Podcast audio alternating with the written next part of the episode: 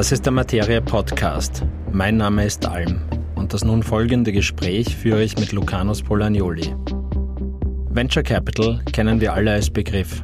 Aber was mit diesem Risikokapital wirklich genau passiert und welche Rolle VCs dabei spielen, ist vermutlich kein breites Wissen. Lucanus betreibt mit Calmstorm seit einigen Jahren selbst einen kleinen VC. In seinem Berufsvorleben hat er auch reichlich Erfahrung über Unternehmertum, Finanzierung und Investment angehäuft. Diesen Schatz wird er jetzt mit uns teilen. Hallo Lucanus, danke, dass du zum Materie-Podcast gekommen bist. Sehr gerne. Du hast ja im Bereich Unternehmensgründung, Aufbau, Risikokapital mit allem, was da rechtlich und äh, wirtschaftlich dazugehört, einige Erfahrung. Du bist, glaube ich, Wirtschaftsprüfer. Du warst lange bei einem sehr bekannten VC, bei Speed Invest. Du warst zwischendurch einmal Geschäftsführer von Watcher, du auch. Du kennst dich mit kleinen Unternehmen, jungen Unternehmen sehr gut aus und auch im Bereich Risikokapital und hast dich bald einmal entschlossen, noch unternehmerischer zu werden und hast Calmstorm gegründet. Was ist das Calmstorm?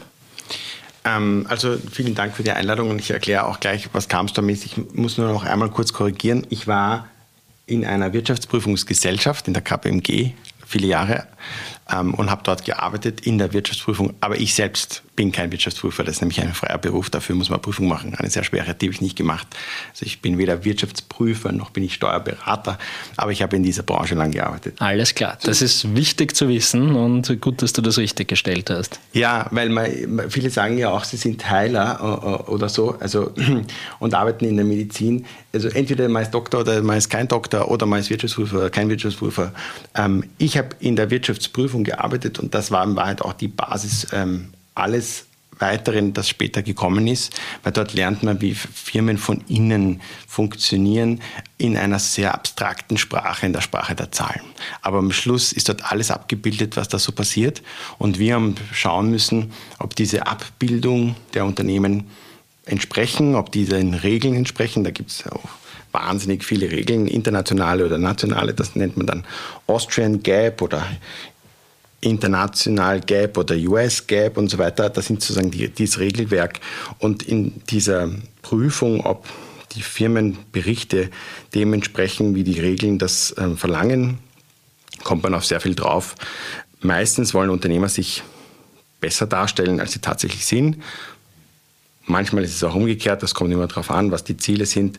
Und ähm, da lernt man so, wie man wirtschaftliche Transaktionen in Zahlen abbildet. Aber zu Calmstorm. Du hast es ja schon vorweggenommen. Calmstorm ist sozusagen der letzte Schritt auf einer langen Reise. Und äh, diese Reise hatte nie ein konkretes Ziel. Also ich habe nie, ich habe nicht gewusst nach der Universität, ich möchte einmal, was man jetzt Venture Capitalist nennt, werden. Ich weiß nicht, wie man das auf Deutsch äh, nennen würde, aber wahrscheinlich sowas wie Investor oder so. Ja, das ähm, Wort Kapitalist wird wahrscheinlich nicht drinnen stecken. Das würde zu viele negative Reaktionen an sich hervorrufen. Ja, also ich bin ja aufgewachsen in einer Familie von Künstlern und da war Kapital immer negativ besetzt. Obwohl ich überhaupt nicht glaube, dass Kapital negativ besetzt ist. Wenn etwas negativ ist, sind das die Personen, die Kapital haben und ihre Aktionen. Aber Kapital an sich ist gar nicht negativ, ist ein Mittel zum Zweck. Diese Reise hat eben angefangen mit der Wirtschaftsprüfung und dann ist etwas passiert, was vielleicht manche Hörer noch wissen, andere sind, noch, sind schon zu jung dafür, aber dann ist Lehman Brothers passiert. Und ich bin ähm, ab dem Zeitpunkt der Meinung gewesen, ich muss in die Restrukturierung. Das ist ein bisschen ein anderes Geschäft als die Wirtschaftsprüfung, aber ich habe geglaubt, da kommt eine Welle auf uns zu von Firmenpleiten. Und ich war immer so, auch als, schon als Segler in meiner Jugend, ich war immer auf der Suche nach der Welle, die ich reiten kann. Und ähm, ich war fix davon überzeugt, dass nach Lehman Brothers diese Welle nach Österreich kommt. Ich war natürlich nur naiv und blauäugig, weil die ist viel später gekommen als, als gedacht. In Amerika war sie sofort da und in Österreich halt erst viel später. Dafür haben auch dann die Nachwehen, Stichwort Hyperalpe Adria, viel länger gedauert bei uns. Aber ich bin in die Wirtschaftsprüfung und ich bin von der, äh, Entschuldigung, ich bin in die Restrukturierung und ich bin eben vom Marktführer der Wirtschaftsprüfung, da von der KPMG, zum Marktführer der Restrukturierung gegangen, zum Dr. Krosnick, der heute würde man sagen, einen Fonds hatte, einen Restrukturierungsfonds oder Private Equity Fonds, kann man nachher noch sprechen, was das genau ist.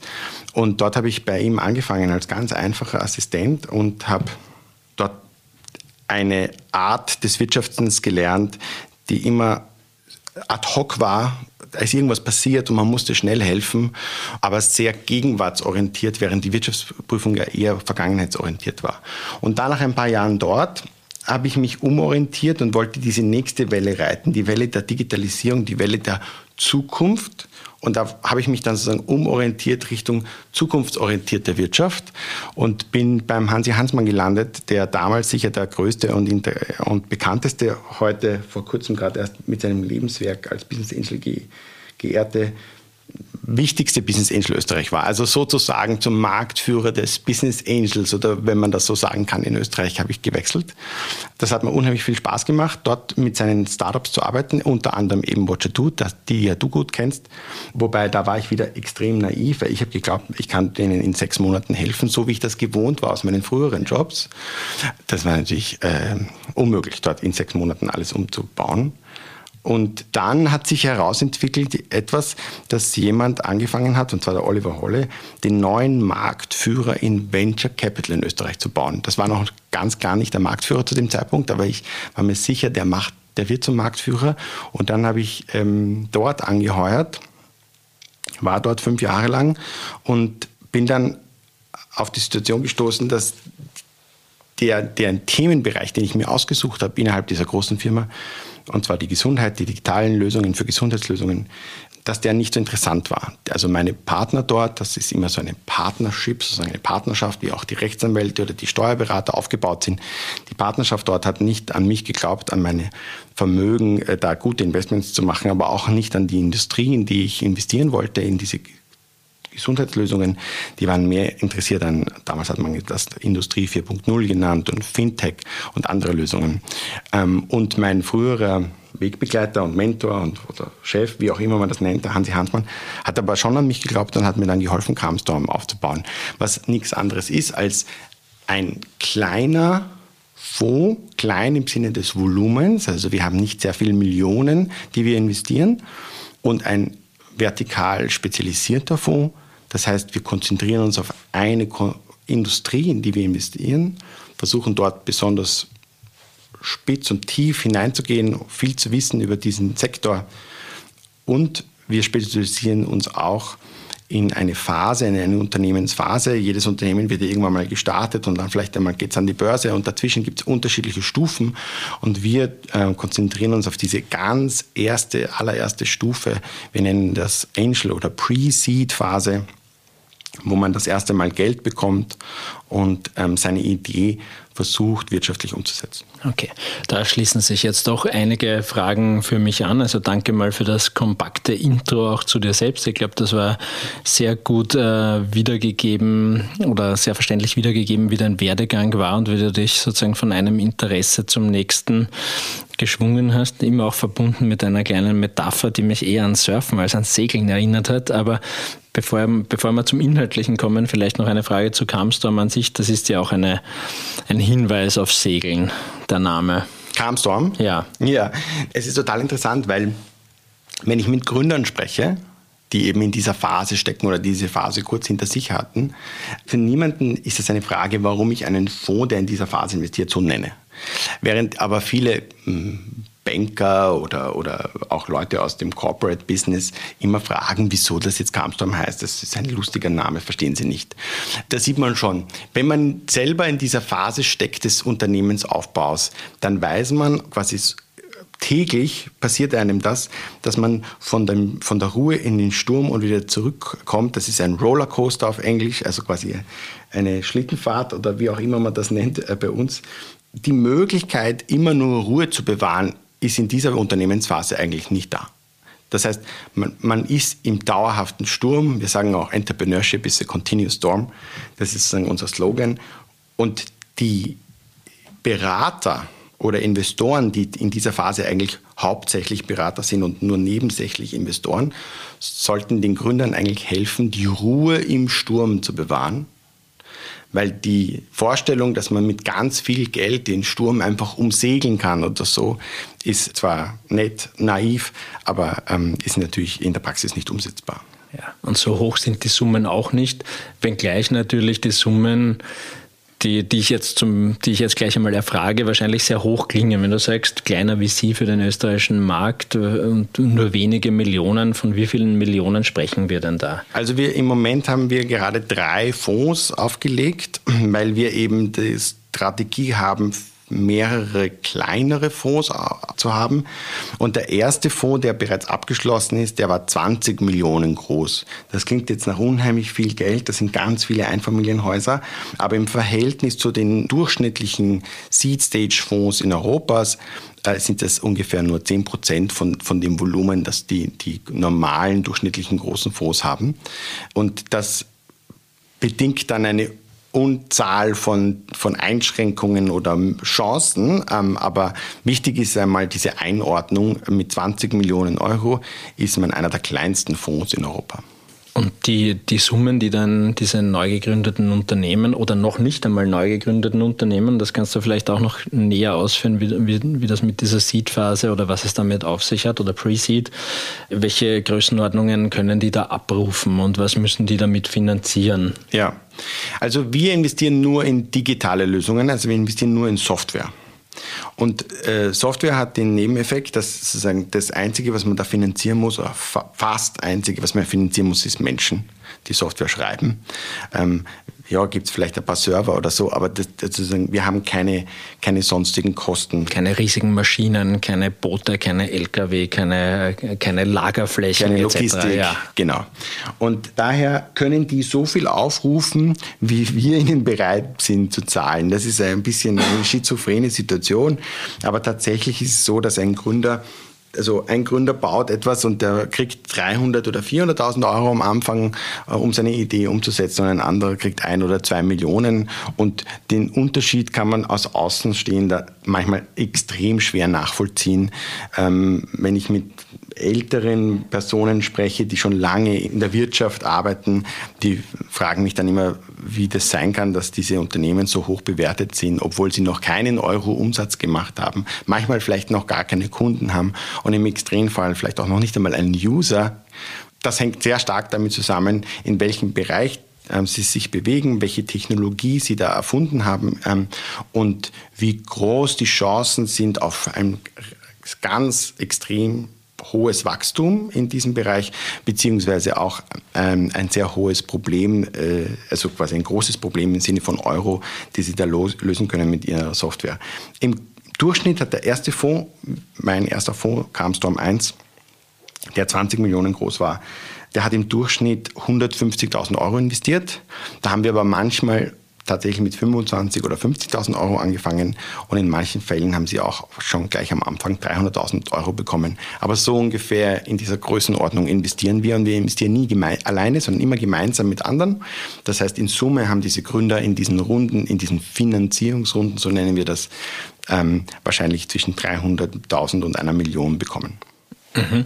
Und woher kommen diese 20 Millionen, die ihr da investiert? Kommen die aus deiner Tasche? Blöde Nein. Frage natürlich. Nein, die kommen nicht aus meiner Tasche.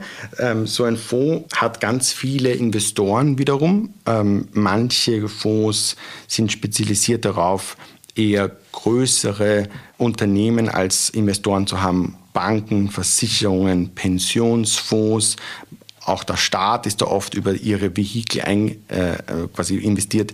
In unserem Fall, weil wir so klein sind, so klein im Verhältnis zu den Großen, haben wir ein bisschen eine andere Struktur. Die, der Großteil unserer Investoren sind Private beziehungsweise deren Stiftungen, also in den meisten Fällen reiche Fast alle davon sind Unternehmer oder kommen aus dem Unternehmertum. Und das ist auch so ein bisschen unser Spezialgebiet. Wir sind sozusagen ein Fonds von Unternehmern, also finanziert von Unternehmern und investieren in Unternehmer. Wir nennen das auf Englisch Founders Fund. Und diese Unternehmer, die investieren, die wollen natürlich auch mit ihren Investments Geld verdienen und nicht nur Risiko haben. Und wie verdient ihr und die, oder Kamstorm und die Unternehmer gemeinsam und Unternehmerinnen wieder zurück? Wie funktioniert das? Das ist die hohe Kunst von meiner Branche, Venture Capital, dass sie mehr Geld an ihre Investoren ausschüttet, als sie vorher bekommt. Wie funktioniert das? Es ist, äh, vielleicht machen wir es anhand eines 10 Millionen Fonds. Ähm, wir sammeln zuerst 10 Millionen ein und dann nehmen wir dieses Geld und tun es in kleinen Stücken an, an, in Unternehmen investieren, in Startups investieren. Sagen wir mal, wir investieren in zehn Startups a einer Million, dann hätten wir zehn Investments und dann hoffen wir, dass eines dieser zehn Investments zu einem späteren Zeitpunkt so viel wert ist und wir das auch verkaufen können, dass wir mit diesem einen Investment den ganzen Fonds zurückverdienen können. Also unsere eine Million, die wir eingesetzt haben in dieses Startup, wird dann zum Verkauf 10 Millionen ähm, Rendite für uns. Und die, dieses eine Startup finanziert unter Anführungszeichen die, die Investments, die nicht so gut funktionieren, die anderen neun diese Systematik angewandt, mehr oder weniger, ähm, ist es dann möglich, einem Investor für jeden Euro, den er uns gibt, zwei oder drei wieder zurückzugeben. Man muss aber dazu sagen, erstens ist es ein hohes Risiko und zweitens, es dauert sehr lange, weil diese Unternehmen ja nicht zwei Monate später zehnmal so wert, viel wert sind und man die dann auch irgendwann mal verkaufen muss. Das heißt, so ein Fonds ist ein geschlossener Fonds, das heißt, man kann einsteigen, aber dann währenddessen können nicht neue Investoren dazukommen, man kann auch nicht mehr aussteigen, sondern nach einer gewissen Zeit meistens sind das zehn Jahre, wird dann das Geld wieder zurückgeschickt an den Investoren und man sieht dann, wie viel Geld man tatsächlich damit verdient hat oder nicht.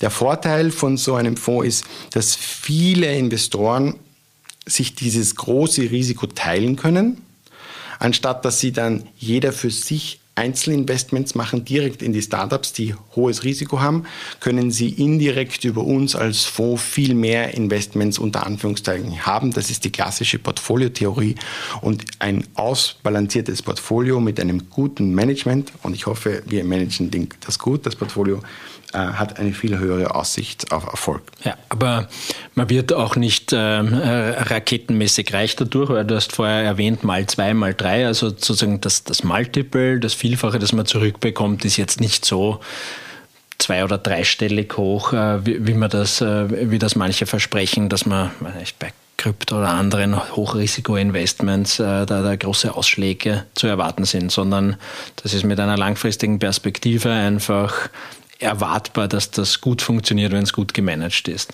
Ja, also so ein Fonds hat zwei Dinge. Erstens, er ist wenig, also er hat kaum Fluktuation, so wie ein Aktienkurs, der heute so viel wert ist und morgen so viel. Ähm, das heißt, man kann relativ entspannt in das investieren, sich zurücklehnen und warten, muss nicht jeden Tag auf den Schirm schauen und Angst haben, dass im Urlaub vielleicht sein Investment baden geht. Und auf der anderen Seite muss man auch sagen, dass die Menschen, die so viel Geld haben, dass sie bei uns investieren können, sind meistens nicht aus auf schnelle Geld, sondern die haben eher das Gefühl, sie wollen mit dem Geld etwas Positives bewirken. Daher in unserem Fall eben eine, eine Sektorexpertise für Gesundheitsthemen. Und sie wollen ihr Geld nicht verlieren. Und sie wollen das Geld möglichst so anlegen, dass es über einen längeren Zeitraum mehr Wert schafft, als es über Inflation verliert. Und natürlich wäre jetzt ein Zweier- oder Dreier-Multiple natürlich viel mehr als die Inflation. Also wenn ich für einen Euro drei Euro zurückbringe, bin ich natürlich ähm, extrem happy. Aber man muss, man muss eben ähm, sehen, dass das über einen sehr langen Zeitraum ist. Und auch, dass ähm, wenn ich jetzt fünf oder sechs Fondsinvestments habe, nicht jeder Fonds ähm, so gut performt. Ähm, das heißt, auch als Investor habe ich am Ende des Tages ein Portfolio. Muss man sich vorstellen, wie wenn man halt, äh, weiß nicht, man kauft fünf Wohnungen und nicht jede Wohnung entwickelt sich genauso gut. Äh, einmal habe ich zu teuer gekauft, einmal habe ich einen schlechten Mieter oder einmal bauen sie mir eine Autobahn daneben.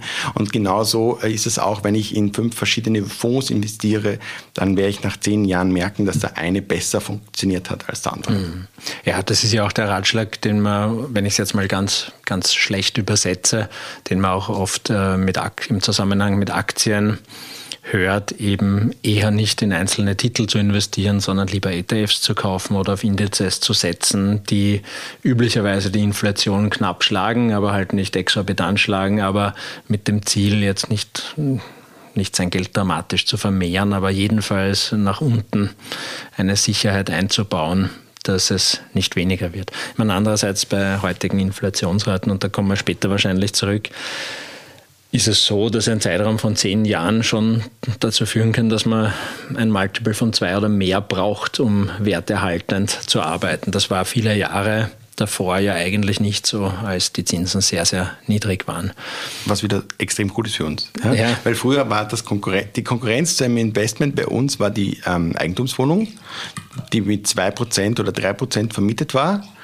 Und ähm, das war das war irgendwie ein, ein sowas von, von, von einer, einem No-Brainer, unter Anführungszeichen, dass wir ganz stark äh, erklären mussten, warum man jetzt bei uns investiert. Jetzt, wo alle Angst haben, dass das Geld ihnen unter den Fingern weniger wird, äh, ist die Rendite, die wir äh, versuchen zu erreichen, natürlich deutlich interessanter. Absolut, ja. Das geht einher auch mit einer gewissen Risikobereitschaft, über die wir schon gesprochen haben, die wir auf Seite der Unternehmen oder Menschen, die investieren, ja kennen, die mit, wenn du sagst, äh, Founders Fund, also wenn Gründer selbst, die selbst Unternehmer waren, hier investieren, wissen die eigentlich, was sie tun und auf welches Risiko sich die einlassen und hatten schon ihre, möglicherweise ihre eigenen Erfolgs Geschichten.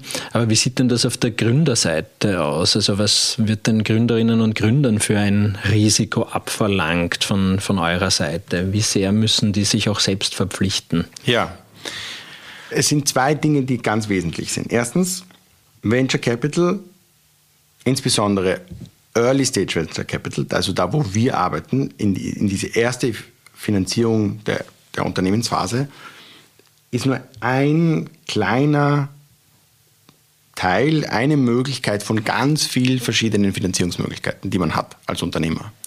Und auch wenn das sozusagen überproportional viel in der Zeitung steht oder man auf Twitter davon mehr hört als auf andere Finanzierungsformen, der große, der weitaus größere Teil der Finanzierung, äh, Unternehmensfinanzierung passiert ganz anders als mit Venture Capital. Wenn man aber in einer gewissen Branche ein gewisses unternehmerisches Vorgehen hat, eine, eine, ein Projekt, das ähm, sehr schwer von den ähm, konventionellen Finanzierungsmethoden finanzierbar ist, aufgrund des Risikoprofils, dann kommt man meistens nicht umher, einen Business Angel oder einen Venture-Fonds äh, als Kapitalgeber zu suchen. Und wenn man dann das Glück hat, ihn zu finden, dann kommt mit dieser ja, alles hat zwei Seiten, jede Medaille hat zwei Seiten und das kommt natürlich einher mit Verpflichtungen. Und so wie du es angesprochen hast, eine dieser Verpflichtungen ist zum Beispiel, dass wenn man ein Unternehmen gründet und dann auch diesen Investor hineinholt, dann verpflichtet man sich bei diesem Unternehmen zu bleiben und seine Leistung da voll und ganz einzubringen und nicht nach drei Monaten wieder nebenher was anderes zu machen. Und das geht dann so weit, dass man auch seine eigenen Anteile von seinem eigenen Unternehmen verlieren würde, wenn man sich an diese Abmachung nicht hält. Das hat damit zu tun, dass solche Business Angels oder, oder Venture Capital Fonds im Gegensatz zu anderen Finanzierungsgebern keine Mehrheiten an diesem Unternehmen kaufen. Also es ist ein Riesenvorteil für den Gründer, dass er nur eine Minderheit, in unserem Fall eine, eine Mini-Minderheit verkauft. Gleichzeitig müssen wir uns halt äh, schützen, weil wir fremdes Geld verwalten und wir müssen sicherstellen, dass der das Geld, das er von uns bekommt, auch im Sinne des Gesamtunternehmenserfolgs einsetzt und nicht zwei Monate danach ähm, nach Ibiza fährt und dort untertaucht. Ja, das, das klingt ja für Außenstehende sehr oft so, dass es da eben VCs gibt, die da mit großer Risikobereitschaft einspringen. Mehrere hunderttausend Euro klingt für viele Menschen nach viel Geld, ist natürlich auch viel Geld. Aber wenn man ein Unternehmen mit zehn Entwicklerinnen und Entwicklern hat, dann weiß man, wie schnell dieses Geld auch aufgebraucht sein kann und wie schnell hier geliefert werden muss.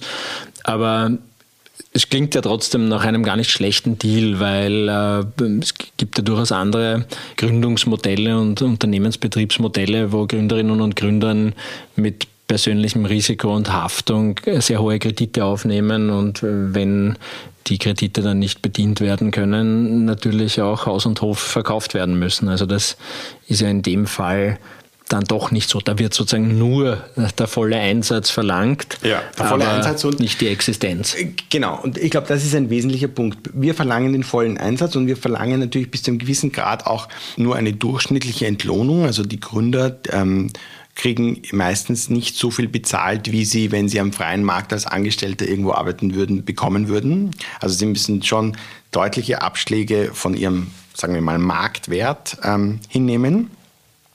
Aber keiner der Gründer muss äh, Haus und Hof verpfänden.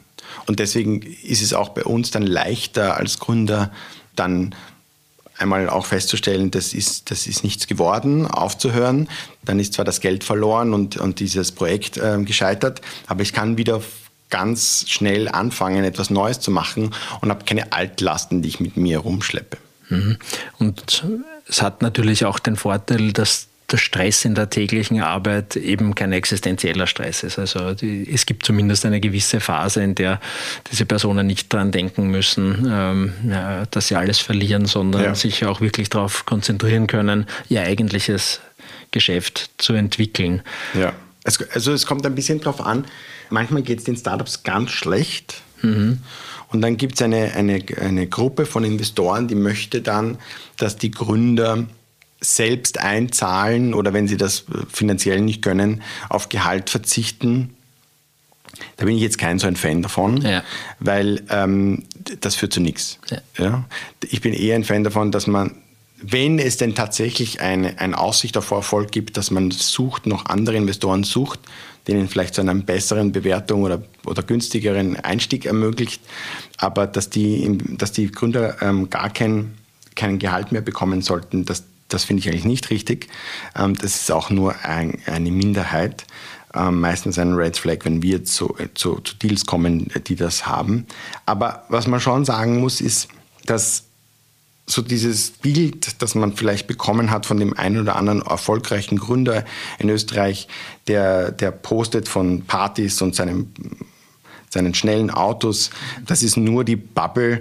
Die meisten Gründer fahren keine Porsches und, und sind nicht die ganze Zeit auf Partys, sondern arbeiten extrem hart an dem Unternehmenserfolg, der sich erst viele, viele Jahre später ähm, einstellt. Ja, da wollen wir noch jemanden oder etwas anderes nennen, das eventuell auch mit ins Risiko gehen könnte, nämlich die, die Republik oder den Staat. Wie siehst denn du dieses Verhältnis zwischen Risikokapital, Staat und äh, den Neugründungen, insbesondere natürlich Startups, die einen gewissen anderen Innovationsanspruch haben und eine andere Eskalierung mitbringen sollten als andere Neugründungen. Wie, wir haben da in Österreich ein sehr ähm, eine sehr interessante Entwicklung durchgemacht, würde ich mal sagen, in den letzten zehn Jahren. Es ist nicht nichts passiert. Ähm, als ich das stärker noch selbstpolitisch involviert war, gab es gefühlt noch wesentlich mehr Gejammere darüber. Wie, wie, wie, siehst du da die insbesondere vielleicht letzten fünf oder zehn Jahre? Was, was hat sich da getan? Was muss ich noch tun? Oder wurde zu viel getan vielleicht? Ja, also ich glaube, grundsätzlich sind die Rahmenbedingungen heute viel besser, als sie waren früher. Sie sind sicher nicht im äh, europäischen Spitzenfeld. Die Frage ist, wollen wir im europäischen Spitzenfeld sein in dieser Branche? Das ist eine politische Frage, eine, eine aus meiner Sicht natürlich ja, aber das, ist sozusagen nur meine Sicht, weil ich hier in dieser Branche arbeite. Ich glaube, dass Jammern aber am Schluss uns nicht weiterbringt. Ich war jetzt vor kurzem bei so einer Tagung, da haben sich alle ähm, furchtbar aufgeregt darüber, dass die Politik es immer noch nicht geschafft hat, ähm, Steuervorteile für Privatinvestitionen ähm, zu bauen. Und dann habe ich so ganz zynisch die Frage gestellt, ähm, investierst du nur, weil du einen Steuervorteil kriegst? Ja? Weil ähm, Steuer zahlt man nur von der Rendite, also man zahlt ja nur Steuer von einem Gewinn. Das heißt, ohne dass du mal Gewinn machst, ähm, kommst du noch gar nicht in die Situation, Steuer zu zahlen. Deswegen finde ich das ein bisschen schwierig, diese Diskussion. Dass Österreich nicht so weit ist wie andere Länder, Nachbarländer oder auch UK in, in der Förderung von unternehmerischem Risiko, das ist, glaube ich, das wissen wir ja eh alle. Was ist denn die Schwierigkeit für Politiker? Das musst du mir sagen, du warst ja selber Politiker. Ja. Ähm, ich glaube, dass wir in Österreich jahrzehntelang oder vielleicht sogar jahrhundertelang nicht angestrebt haben, Unternehmer zu werden, sondern das höchste Gut war ein sicherer Job, idealerweise pragmatisiert als Beamter.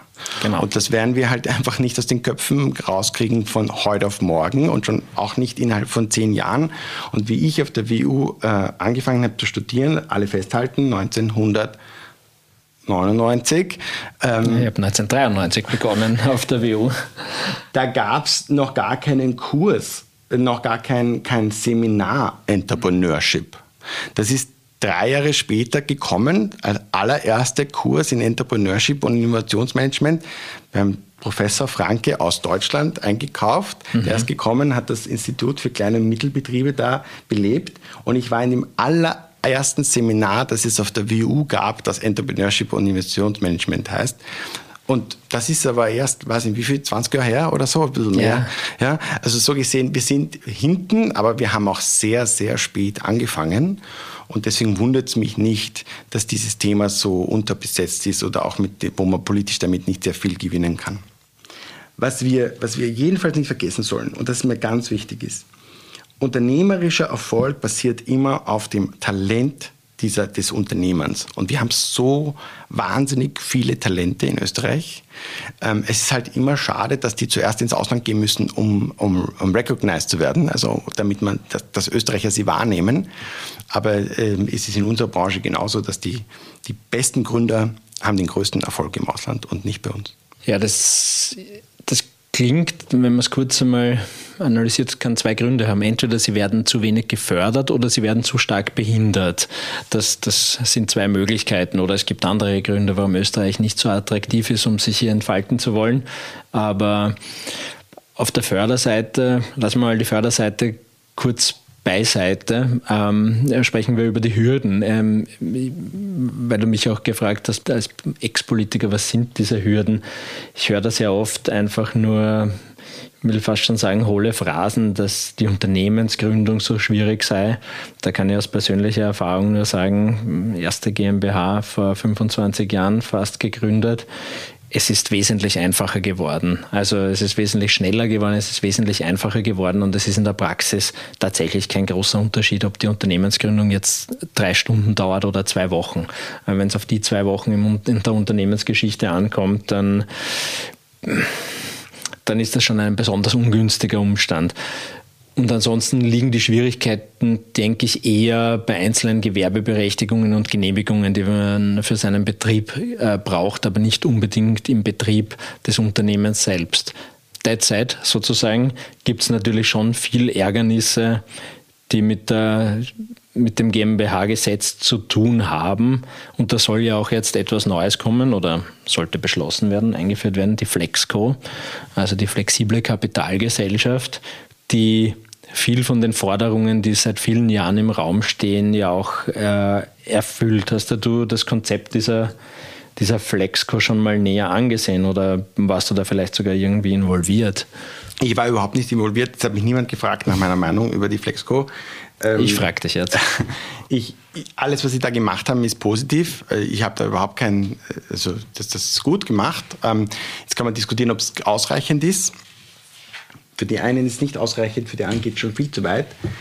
Ich bin der Meinung, wenn jemand den Notariatsakt nicht schafft oder die, die rechtlichen Voraussetzungen äh, nicht schafft oder äh, sich an der Bürokratie in Österreich so ähm, quasi festbeißt, die es gibt, dann wird er sich an anderen Schwierigkeiten, die viel größer sind im Bauen eines Unternehmens, auch festbeißen und dann weiß ich nicht, ob ich in den investieren will. Also so. bei allen Schwierigkeiten, die ein Unternehmer hat, wenn das die größte Hürde ist, dann, dann glaube ich, ähm, dann kommen wir nicht zusammen. Gut, also das ist sehr diplomatisch gesagt, was ich auch zum Ausdruck bringen wollte. Das sind tatsächlich nicht die größten Hürden, ja. denen wir uns da gegenüber sehen. Was ja. man schon sagen muss, ein Thema ist, ist glaube ich, ähm, wirklich ein Problem und das ist sozusagen die, wie bekomme ich gute Mitarbeiter zu einem günstigen Preis? Ja. Und die Mitarbeiterbeteiligung, die Sie jetzt anstreben, ist ein ein okay Kompromiss, ist jetzt nicht die beste, wir sind wieder nicht im Spitzenfeld in Österreich, äh, in Europa angelangt, ist besser als vorher, ähm, ist, ist sicher ein, ein Motivationsfaktor, aber helfen ganz, so ganz zum Durchbruch helfen wird das jetzt auch nicht. Und und wenn ich dann so sehe, so einzelne Praxisbeispiele, wo Leute abgelehnt werden, Schlüsselarbeitskraft zu sein, wo sie nicht die Rotes-Rot-Karte gekriegt haben in der Vergangenheit, weil sie vielleicht nicht so gut Deutsch können, dafür sind sie exzellente Programmierer. Und gleichzeitig gibt es aber in der Gastronomie Saisonkräfte und noch und nöchter, die, die nur drei Worte Deutsch können. Da, da, da, da finde ich das unfair. Ja? Nicht im Sinne von, wir sollten nicht mehr Leute in der Gastronomie haben, haben wir eh viel zu wenig, aber ich finde dann unfair, wie mit zwei Maßen gar gemessen wird. Absolut. Ähm, die, einzige, die einzige Chance, die wir als Österreich haben, ist quasi im, im, im Knowledge Management, wo Menschen mit viel Wissen zu uns kommen. Und wenn wir das beschränken, dann, dann, dann schneiden wir ins eigene Fleisch. Ja, das tun wir tatsächlich. Also da Kenne ich auch Beispiele aus der eigenen Praxis. Also selbst noch mein etwas größeres Unternehmen hatte hm, eine Entwicklerin, die sich beworben hat, an der TU studiert hat, dort äh, völlig legal sich hier aufgehalten hat und eben auch eine Arbeitsberechtigung hatte, aber nur für zehn Stunden die Woche. Frage ich mich auch, ich verstehe nicht, was für eine willkürliche Grenze das sein soll, jemanden, der das kann, dahingehend zu beschneiden, dass die Person nur zehn Stunden pro Woche arbeiten darf, damit Platz für EDV-Revisoren aus den 70er Jahren ähm, bleibt. Also das ergibt alles keinen Sinn. Ja, ich glaube ich glaub auch, also da beißt uns die Bürokratie tatsächlich ordentlich die Chancen weg, die wir haben weil wir so ein attraktiver Standort sind, nämlich im Sinne des Lebensstandorts. Wir würden als Österreich, gerade auch jetzt hier in Wien, aber auch wenn man sich überlegt, wie schön das Salzkammergut ist, wir wären so attraktiv als Wohnort für Spitzenarbeitskräfte, und wir vermiesen ihnen aber ähm, die, diese, diese Attraktivität, indem wir sie nicht arbeiten lassen oder zu wenig arbeiten lassen oder alles dafür tun, dass diese, diese Arbeitssuche extrem schwer ist. Ja, oder sie auch nicht beteiligen können. Also das, das finde ich ist einer der wichtigsten Punkte in der Ausgestaltung dieser Gesetze. Es ist mir, ich hätte auch gerne in der Vergangenheit sehr gerne Menschen im Unternehmen leichter beteiligt und auch vielleicht diese Beteiligung wieder aufgelöst, muss man auch fairerweise dazu sagen. Ähm, aber das ist in der Praxis tatsächlich nicht möglich. Für ein kleines Unternehmen sind die Notariatsakte aufwendig, teuer, können schwer rückabgewickelt werden, bringen immense steuerliche Probleme auch mit sich, äh, wenn man diese Anteile günstig ausgeben will. Also da, da gibt es ganz viele Dinge, die, die durch diese Flexco einfacher werden, vielleicht nicht so einfach wie, wie möglich, aber doch sehr viel einfacher. Was mich äh, ein wenig irritiert an diesem Flexco-Modell ist das Thema Aufsichtsrat. Also, dass da irgendwie, es, ist, es sind durch die Bank eigentlich Erleichterungen im Vergleich zu einer normalen GmbH, aber dann irgendwann kommt der Aufsichtsrat daher.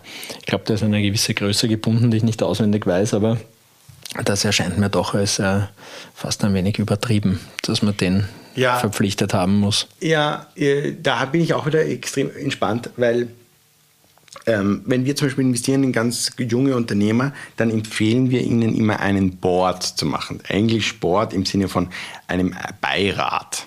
Ähm, der kann zwar nichts entscheiden, weil entscheiden tun die Shareholder über ihr Shareholder Agreement, also über die Vereinbarung, wie wir als Eigentümer zusammenarbeiten und welche, welche Abmachungen wir da treffen.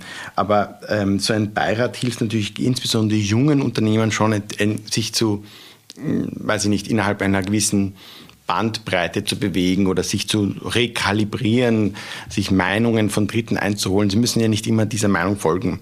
Und je institutioneller das ist, desto leichter ist es natürlich, diese jungen Unternehmer davon zu überzeugen, dass selbst wenn sie noch nicht so groß sind, nicht so weit sind, wo sie das brauchen, könnten wir das jetzt schon anfangen, damit sie sich daran gewöhnen, wie das ist, mit so einem Board ähm, zu arbeiten. Meine Startups, also in die, die ich als Fondsmanager investiert habe, die haben alle zu einem späteren Zeitpunkt einen professionellen Board bekommen, wenn sie denn mhm. diese Finanzierungsrunden aufgestellt haben. Und die, die dann schon früh angefangen haben mit solchen, weiß ich nicht, ob man Kontrollmechanismen reden kann, aber davon reden kann, aber vielleicht einfach mit, mit solchen Boardstrukturen, die haben sich dann viel leichter getan zu mhm. dem späteren Zeitpunkt. Okay, ja. Also es ist quasi wie was, wie eine Übung, ja, für, für später. Und ähm, dann ist man nicht so dann ist man nicht so perplex, wenn man plötzlich neun englischen Boardmembers gegenüber sitzt. Mhm. Ja, guter Einwand, den ich natürlich aus meiner unternehmerischen Praxis äh, ohne fremdes Kapital und Investments äh, aufbauend äh, hätte ich mir verboten. Äh, jemand, der mir da reinquatscht in Form eines Beirats, obwohl es vielleicht eh auch gut getan hätte, sowas zu haben, aber mehr im Sinne eines Mentorships wahrscheinlich. Ja, und so fängt sie meistens auch an. Ja. Ja, und das ist auch so, Aufsichtsräte sind bei uns manchmal negativ besetzt. Mhm. Dabei ist es eigentlich das Beste, was man haben kann, mhm. weil die, die Luft als CEO ist extrem dünn. Ja? Und mit wem kann ich mich denn austauschen? Mit meinen Mitarbeitern kann ich mich nicht austauschen. Ja, das heißt, mir fehlt, entweder fehlt mir die Peer Group, das bauen wir zum Beispiel im Fonds ganz stark aus. Wir, wir machen quasi Community-Based Funds, das heißt, das heißt, wir schauen, dass wir alle diese Unternehmer zusammentun und, und sich gegenseitig helfen. Aber dann nach oben hin ähm, fehlt mir sehr oft ähm, ein eine Person, mit der ich mich austauschen kann. Und das könnten diese Boards sein. Mhm. Verstanden.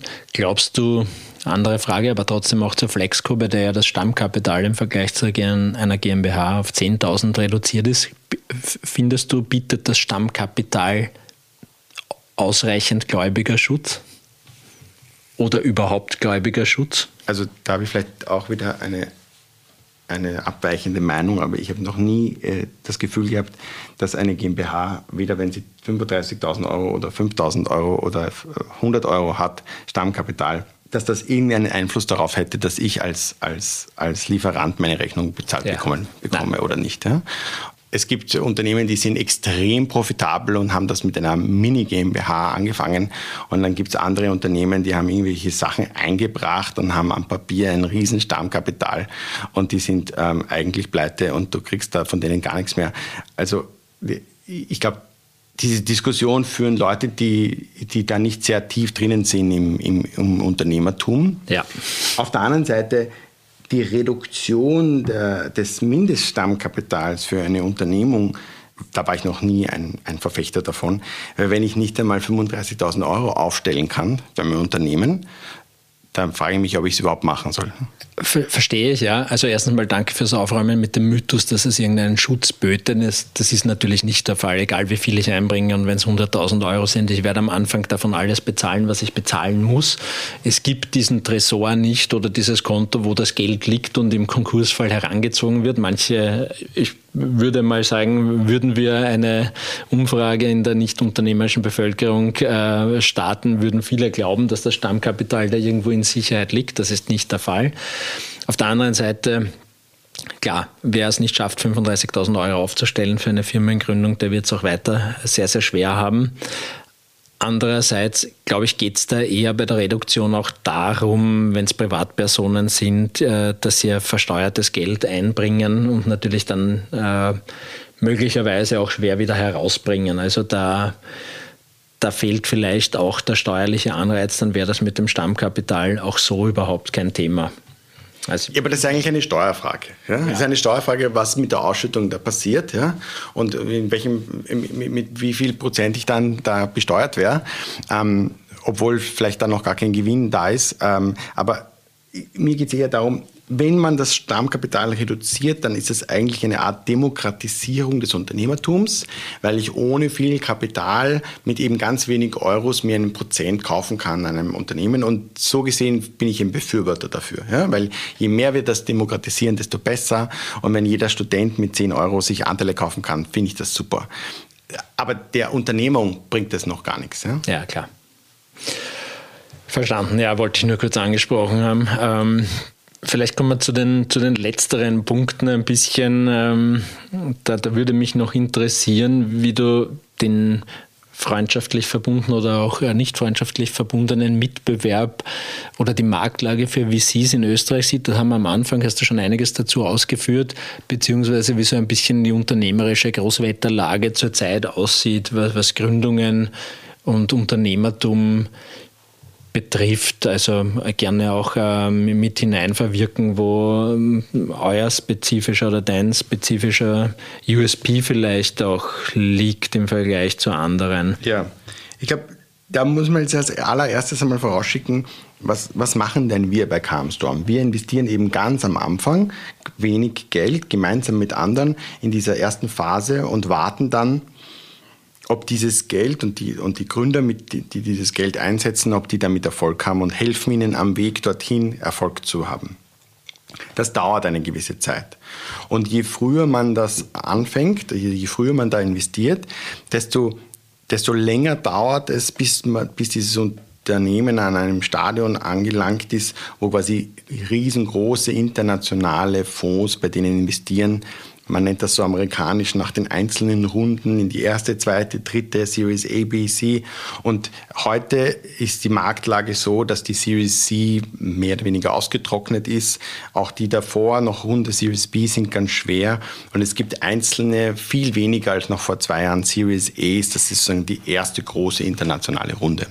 Wir Kann man das an Summen auch festmachen? Ja, so, komme ich gleich darauf. Ja, wir als Calmstorm investieren eben sagen wir mal jetzt, damit man das leicht rechnen kann, 200.000 ähm, Euro in einer 1 Millionen Euro Runde. Also das Unternehmen kriegt eine Million, wir machen davon 200.000 Euro und dann arbeitet dieses Unternehmen damit zwei Jahre lang und dann ähm, geht es wieder auf den Markt und sucht nach einer größeren Finanzierungsrunde. Dann kriegt es vielleicht drei, vier oder fünf Millionen. Deutlich größer als die vorige ist das Ziel zu einer höheren Bewertung. Das ist dann diese Seed-Runde und dann gibt es eine Series E-Runde. Und je nachdem, in welcher Branche gibt es da mehr Geld oder weniger Geld, früher, schneller. Das ist sehr unterschiedlich. Wir, Calmstorm, investieren ja in die digitalen Gesundheitslösungen in ganz Europa und teilweise in den USA. Und da sieht man auch den Unterschied. In den USA sind die Runden größer, in UK sind die Runden teurer, ähm, in Bulgarien ist es sehr günstig einzusteigen. Aber die haben dann wieder umgekehrt das Problem, dass es viel schwieriger ist für sie, weitere Finanzierungsrunden aufzustellen. Versus in anderen Branchen, im Fintech oder, oder ähm, anderen ähm, Bereichen äh, ähm, muss man dann genau schauen, wo investieren diese Fonds und kann man die miteinander vergleichen, sonst vergleichen wir Äpfel mit Birnen und nicht Äpfel mit Äpfeln. In unserem ersten Portfolio haben wir 56 Companies äh, finanziert innerhalb von drei Jahren. Das ist extrem viel, das ist ungewöhnlich viel, weil wir eben breit streuen, ähm, viel breiter als ein größerer Fonds, weil wir damit rechnen, dass ein Großteil von diesen Unternehmen es nicht schafft. Das heißt, wenn die das jetzt nicht schaffen, diese Pre-Seed-Startups, wenn die nicht dazu kommen, eine große Runde aufbauen, dann ist das nicht deswegen geschuldet, weil jetzt gerade irgendwie eine Marktlage anders ist, sondern das ist quasi im Businessplan eingerechnet, dass wenn man so früh investiert, dass eben ein großer Teil dieser Startups es nicht schafft und, und nur ein Drittel von diesen 60, sagen wir mal jetzt ähm, 20 ungefähr, es dann schafft, eine Series E aufzustellen. Und was wir jetzt sehen ist, dass im Unterschied zu 2020 oder 2021 der Appetit, jeden Gründer viel Geld zu, zu, zu geben, deutlich geringer ist, sondern man, die großen Fonds suchen es wieder ganz spezifisch, so wie 19, 18, so wie vor quasi der Pandemie, ähm, spezifisch nach ihrem Interesse ein Startup, dann finden sie eins, verlieben sich in das und dann geben sie denen viel Geld. Ein Startup von uns zum Beispiel hat jetzt vor kurzem 18 Millionen Dollar bekommen in dieser Series E, in dieser ersten Finanzierungsrunde. Das ist ähm, viel mehr, als früher gezahlt wäre, worden wäre in dieser Runde. Und das zeigt, dass ganz viel Kapital da ist, dass auch ganz viel Kapital eingesetzt wird. Aber es wird viel genauer hingeschaut, es wird spezifischer äh, investiert und der Mittelbau, die, die, vielen Startups, die versuchen es zu schaffen, aber schaffen es nicht, der hat es deutlich schwieriger im Moment als noch vor zwei Jahren. Okay, spannend. Ja, danke für den Einblick. Dann will ich aus dem Thema so halb ganz raus zum Abschluss noch. Die Groß-Großwetterlage. Wir haben mit Inflation, Zinserhöhungen zu kämpfen. Für manche ein Vorteil, für viele ein Nachteil. Äh, wie, wie siehst du das? Woher kommt das? Was kann man dagegen tun? Wie kann man damit umgehen?